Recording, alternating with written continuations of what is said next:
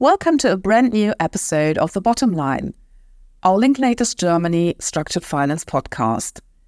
In this session, things will be slightly different as you will hear from a number of people from our European team. Each of them will share with you their key takeaways from the TSI Congress, the German ABS conference, which took place in Berlin at the end of September. And it was so great to be back in Berlin and meet so many people in such a short time frame. The general conference buzz is electrifying and always gives me new ideas and energy for upcoming projects. So, my key takeaways are actually trifold. This year, there was, again, in line with the general developments, a strong focus on how securitization can help. Number one, financing the transformation. That is required in the short term. There seems to be a lot of willingness from the political side as well as from the investor side. Yet the financing volumes still are not as high as needed to achieve the goals that were set.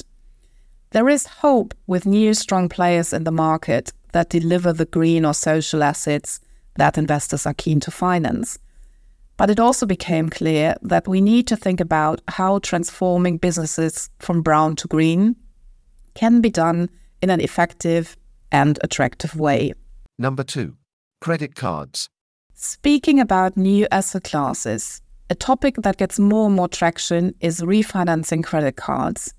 Historically, a complex topic from a German legal perspective, a lot of thought and effort is currently flowing into business models that are actually refinanceable and structures that address the constant need for liquidity as well as the short term nature of such assets.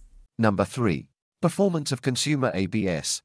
On the consumer side, portfolio performance was a topic in a number of conversations and different panels.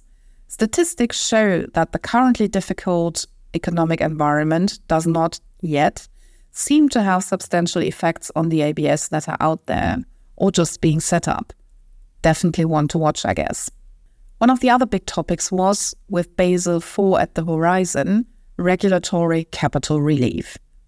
Or, in other words, synthetic securitizations and SRT, so significant risk transfer deals, that Burkhard will surely say a few more words to in his key takeaways. So over to you, Burkhard. Number two, synthetic securitization and SRT deals. My key takeaways from the Berlin conference are the following. The interest in synthetic securitization transactions continues to be significant despite the overall market conditions and although the pricing of these transactions is not easy. The investor base for SRT deals has broadened over time, which forms a good basis for a further expansion of this market. Regulators continue to be in favor of synthetic securitizations although such transactions will not benefit from the EU green bond regulation for the time being, this will be revisited over time, and hence that door is not shut. Also, whilst the significant risk transfer regime is subject to review in light of the requirement of a commensurate risk transfer, this will not be a short term process. Whilst regulators are willing to support SRT transactions, there is a general reluctance on their part to encourage banks to act as investors for such transactions. Number three, the Luxembourg perspective. So, Nikki, what are your key takeaways from the conference? Also, in line of the latest changes to the Luxembourg securitization law. Hello, this is Nikki Kaiser from the Linklaters Luxembourg office speaking. And here a few takeaways from me from the 2023 TSI conference on securitization in Berlin. First, I noted the generally very positive trend and atmosphere in that market participants were referring to in relation to the securitization market. And this, of course, also applies to the Luxembourg securitization market, which in 2022 has benefited from an amendment to its 2004 securitization law and made it even more flexible and safe. This has been notably discussed in one of the breakout sessions. And what were the points that were discussed in particular? Well, the first is that you can now have active management of assets by securitization entity, creating opportunities in Luxembourg to issue collateralized loan obligations. Indeed, the law now specifically clarifies that active management of a pool of securitized risks is allowed, where such pool is made up of debt securities, claims, or other debt financial instruments, and the securitization entity is not financed by issues to the public.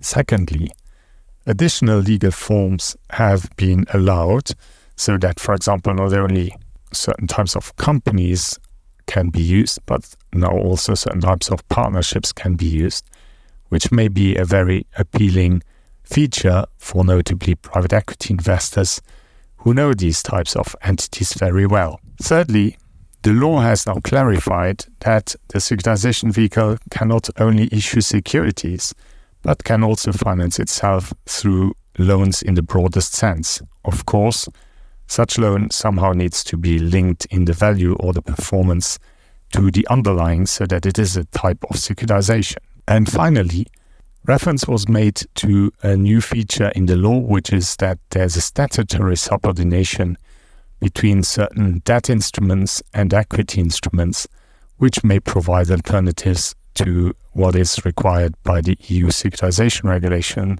for securitizations. Adrien, you've attended for the first time.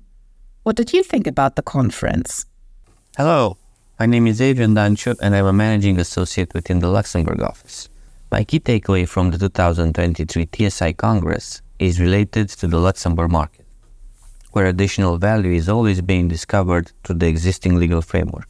For example, in relation to ESG financing, which is the key trend at the moment, Luxembourg has the Luxembourg Green Exchange, or LGX for short, which is the world's first and leading platform dedicated exclusively to sustainable finance, which now includes a full suite of sustainability oriented products and services. Moreover, the LGX is the first to translate industry best practices into mandatory requirements for admission, as they set the bar high and aim to encourage issuers to lead by example. LGX provides visibility to issuers who raise funding for green and sustainable investment projects, thereby supporting sustainable development and the green transition. Another key piece of innovative legislation in Luxembourg, which brings added value to the securitization market and which was heavily discussed at the TSI, is the tokenized securities related legislation. Luxembourg has taken important steps to promote the digitalization of the capital markets and introduced a digital security alongside the existing framework. Existing legislation provides that a security token held via digital ledger technology, such as blockchain, qualifies as a security and satisfies the criteria of being a transferable and negotiable instrument. Similarly to securities cle- cleared via clearing systems, the law recognizes that transfers of securities are perfected by registration in the relevant account held on a blockchain. Further, Luxembourg allows investment firms and credit institutions to hold and manage securities issuance accounts through distributed ledger technology. The success is generated by smart legislative work by fine tuning existing legislation rather than adding new and burdensome laws. Luxembourg is working on even more improvements, which are soon to come. With these legislative initiatives, Luxembourg contributes to enabling financial market participants to take full advantage of the opportunities offered by new tech and at the same time provides for legal certainty in this evolving sector. Number 4. Fun and games, also known as sports and music. Seb, I heard you talking a lot about football and music at the conference. Just chat or serious business? Thank you, Judith, and great to see you in Berlin. To answer your question, it is serious business, and it is business that plays right to our strengths here in capital markets and across the wider firm. So, what are we doing in sports?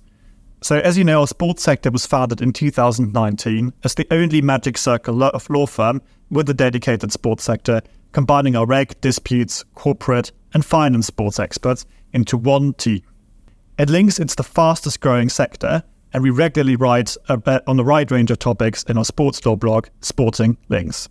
Just a few weeks ago, we closed a large back leverage financing transaction for CVC's investment in the French League's broadcasting rights and are currently working on designing a platform for discounting player transfer receivables. We've also advised on a large number of investments in football clubs in the UK and across Europe. For example, the recent acquisition of a minority stake in Norwich Football Club.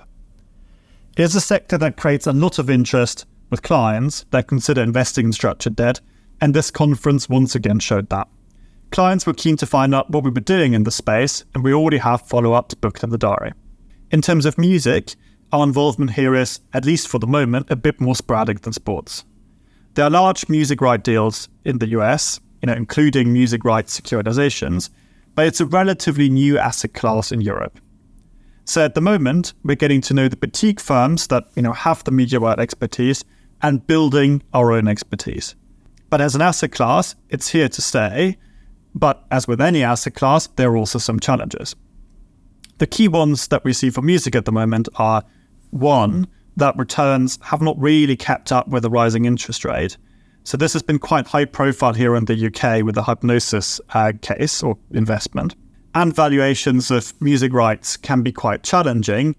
You know, we all know the kind of last Christmas songs that are quite easy to value or have a stable revenue stream, but most songs don't work that way. So tying this all together, sports and music are serious business for us, and more importantly, for our clients. Watch this space. Number 5. The Junior Perspective. Annalie, what did you take away from the conference? Thanks, Judith. So, from a more junior perspective, and speaking here as an associate in the firm, first and foremost, it was a great networking opportunity, especially for colleagues who joined during the pandemic, as since then I have the feeling personal meetings with the deal team on a transaction are quite rare. So, in this respect, it was great to meet people in person with whom you work on a daily basis and who you only know from email correspondence or virtual conference calls so far. And of course, to expand your own network.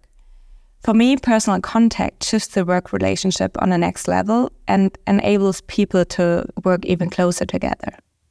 So, personally, that was definitely the big takeaway from the conference. Besides that, the TSI is, of course, always a great opportunity to discuss general developments in the market and get a sense for what the big topics for the different players in the markets are. From my perspective, this is very interesting to monitor as it also helps to understand the bigger picture, what sometimes on a day to day work you miss out a bit as a junior. So, definitely a great experience, and looking forward to next year to see some now familiar faces again. With this food for thought, thank you for tuning in today. And also, a really heartfelt thank you for all the positive feedback and ideas for topics and guests you're sending us. This really keeps us motivated, and we already have some further exciting topics for you in store. We will be back in November with a fresh episode and a new guest. Stay tuned.